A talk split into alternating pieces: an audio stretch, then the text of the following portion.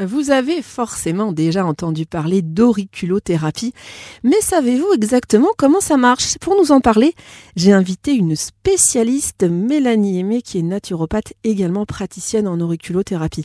Bonjour Mélanie. Bonjour Céline. Alors, euh, question basique, mais qui a toute son importance, qu'est-ce que l'auriculothérapie exactement? Alors, l'auriculothérapie euh, est le principe de zone réflexe. En fait, on considère le pavillon de l'oreille comme une carte où chaque point est en correspondance avec une partie du corps. Le tout est relié au système nerveux central. On compte environ 200 points et on considère cette pratique comme un soin de bien-être complémentaire. L'auriculothérapie se pratique par stimulation de points choisis par le praticien afin d'envoyer un signal au cerveau pour agir sur la partie du corps correspondant au trouble dont la personne se plaint. Si elle est pratiquée par un médecin, celui-ci pourra utiliser la cautérisation ou des aiguilles ou la cryothérapie si elle est pratiquée par un praticien non médecin comme moi-même, il stimulera les points par ponction avec l'aide d'un stylet ou un appareil dédié qui envoie des fréquences spécifiques sans jamais piquer avec des aiguilles. Alors pour les auditeurs qui se poseraient la question, est-ce que c'est douloureux euh, de poser des aiguilles sur le pavillon ou sur le lobe de l'oreille? Ça c'est pour les douillers. Sincèrement, alors il m'est difficile de répondre à cette question car je ne pose pas d'aiguilles.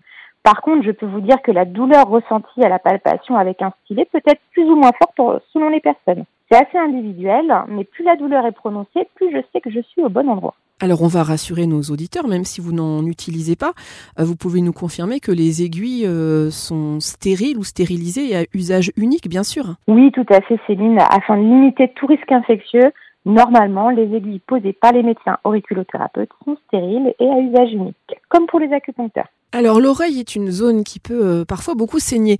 Euh, est-ce qu'on peut rassurer nos auditeurs si cela arrive pendant une séance?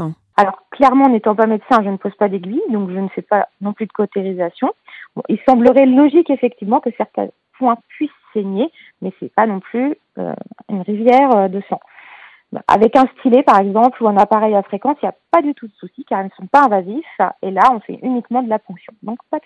Alors, pour quel type de trouble va-t-on avoir euh, recours plus spécifiquement à cette euh, technique, Mélanie? Alors, les problèmes pour lesquels euh, les personnes viennent voir un auriculothérapeute sont assez larges. Les plus courants sont souvent les douleurs ostéo-articulaires, comme les sciatiques, les cruralgies, mais également l'arthrose, les névralgies.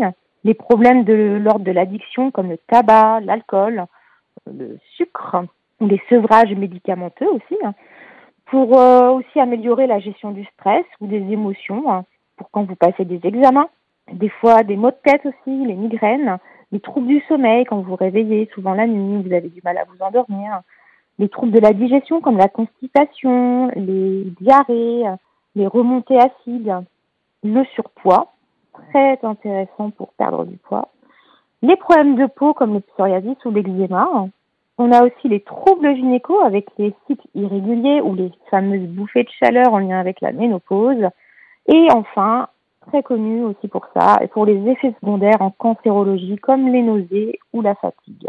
je rappellerai quand même qu'il est important d'avoir eu un entretien préalable avec la personne pour être sûr de l'origine du problème, de manière à ne pas interférer avec un autre problème sous-jacent. Alors, est-ce qu'il y a éventuellement des contre-indications euh, à faire de l'auriculothérapie? Alors, bien évidemment, comme toute technique, elle a ses contre-indications. Donc, les femmes enceintes, par exemple, on ne stimule pas les oreilles d'une femme enceinte. Si la personne a une insuffisance vitale, c'est-à-dire qu'elle est vraiment très très faible en énergie, hein, si la personne a peur de la technique, notamment par rapport aux aiguilles, on évitera aussi euh, la femme au début des règles, car parfois cela peut bloquer celle-ci, surtout si elle est sensible sur un point de vue hormonal. Les hémophiles, s'il y a présence d'aiguilles ou de cautérisation, et aussi les personnes qui auraient eu des traumas locaux hein, qui rendent la localisation des points impossibles. Alors Mélanie, euh, pour les personnes euh, phobiques des aiguilles, il y en a beaucoup, j'ai entendu parler de la cryo-auriculothérapie qui serait donc sans aiguille et sans douleur. Est-ce que vous pouvez nous en dire quelques mots? Alors à l'origine, la cryothérapie est destinée pour les actes médicaux en dermatologie, en chirurgie vasculaire, stomato ou gynécologique, qui permettent un acte thérapeutique par congélation des tissus en profondeur en quelques secondes. Et depuis 2018, elle s'applique désormais aussi à l'auriculothérapie. il semblerait que l'azote liquide a les mêmes actions dans les points de l'oreille, mais sans les inconvénients de ces aiguilles.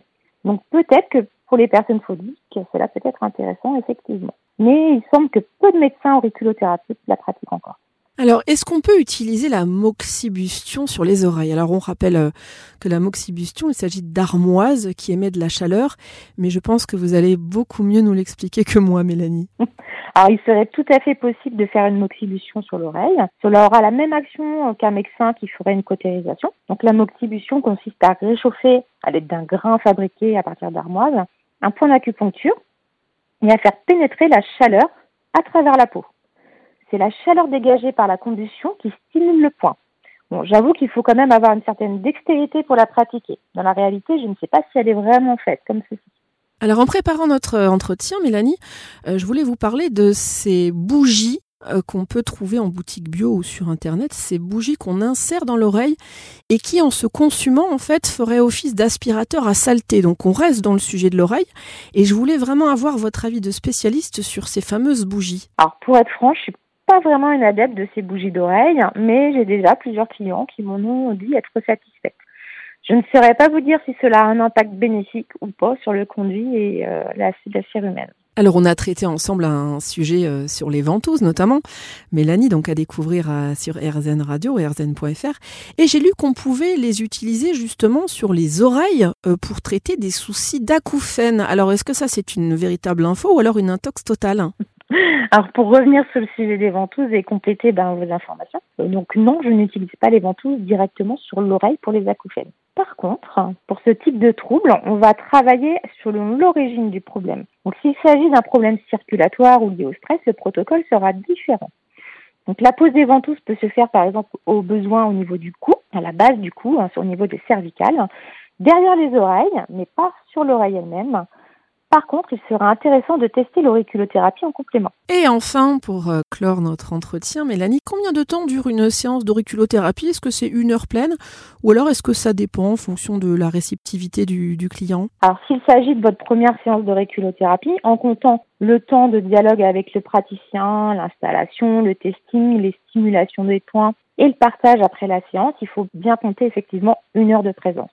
Pour une séance de suivi, entre l'échange sur le retour du client avant et après sa séance, il faut compter un petit peu moins de temps, de façon à réajuster un petit peu les points qu'on stimule. Mais selon les troubles, on pourra par exemple proposer pour les troubles aigus une première séance, puis une deuxième par exemple 3-4 jours après. Pour les troubles chroniques, il faudra quand même compter 7 à 8 séances à hauteur d'une séance, voire tous les 15 jours ou tous les mois pour arriver à en réduire le, le problème. Mélanie Aimé, merci beaucoup. Merci Céline.